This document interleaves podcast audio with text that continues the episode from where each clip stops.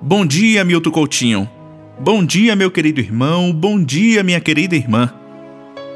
Deus criou os seres humanos à sua imagem e semelhança. Essa afirmação é repleta de significados. A imagem e a semelhança de Deus devem refletir-se nas atitudes, gestos e ações exteriores e interiores de cada pessoa, de maneira que o próprio Deus possa refletir-se e contemplar-se a si mesmo. Nas ações realizadas, é importante ser semelhante a Deus, para que todos os que se aproximarem de você sintam sua presença.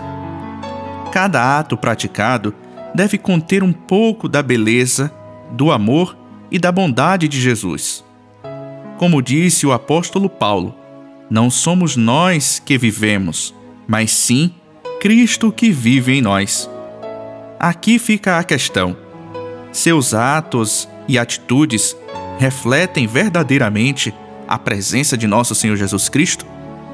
Cada ação praticada no cotidiano deverá estar integralmente ligada a Jesus. Tenhamos todos um bom dia, paz e bem a todos e vivamos sempre em sintonia.